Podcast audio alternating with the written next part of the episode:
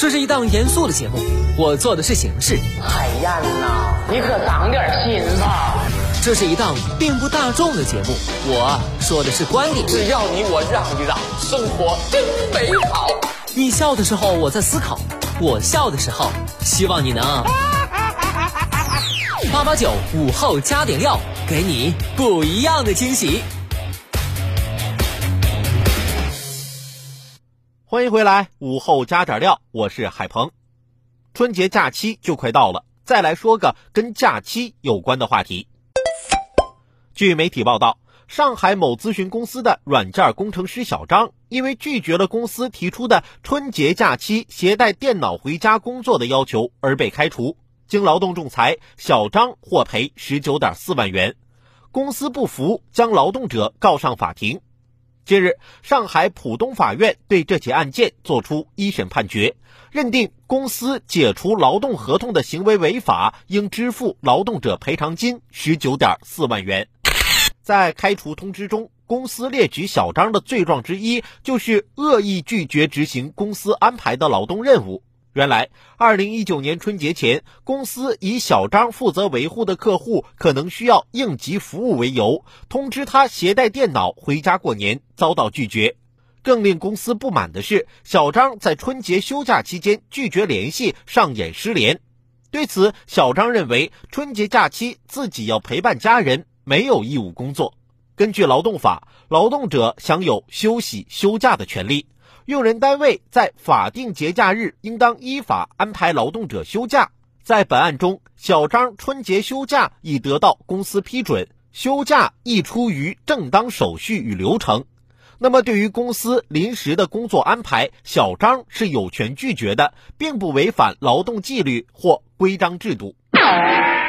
同时，劳动法规定，用人单位由于生产经营需要，经与工会和劳动者协商后，可以延长工作时间。由此可见，用人单位要求劳动者延长工作时间，除了确因生产经营需要外，还应征得劳动者本人同意。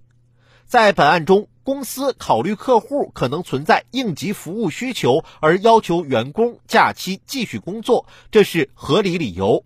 不过，其显然未与小张达成一致。就当事人小张来说，其通过正常程序流程获得休假，不具有向公司提供劳动的义务，因此不属于恶意拒绝公司安排的工作任务。休假也非公司主张的失联状态。据此，法院经审理后认为。公司主张小张存在春节拒带工作电脑回家等违纪事实，均未构成严重违反规章制度。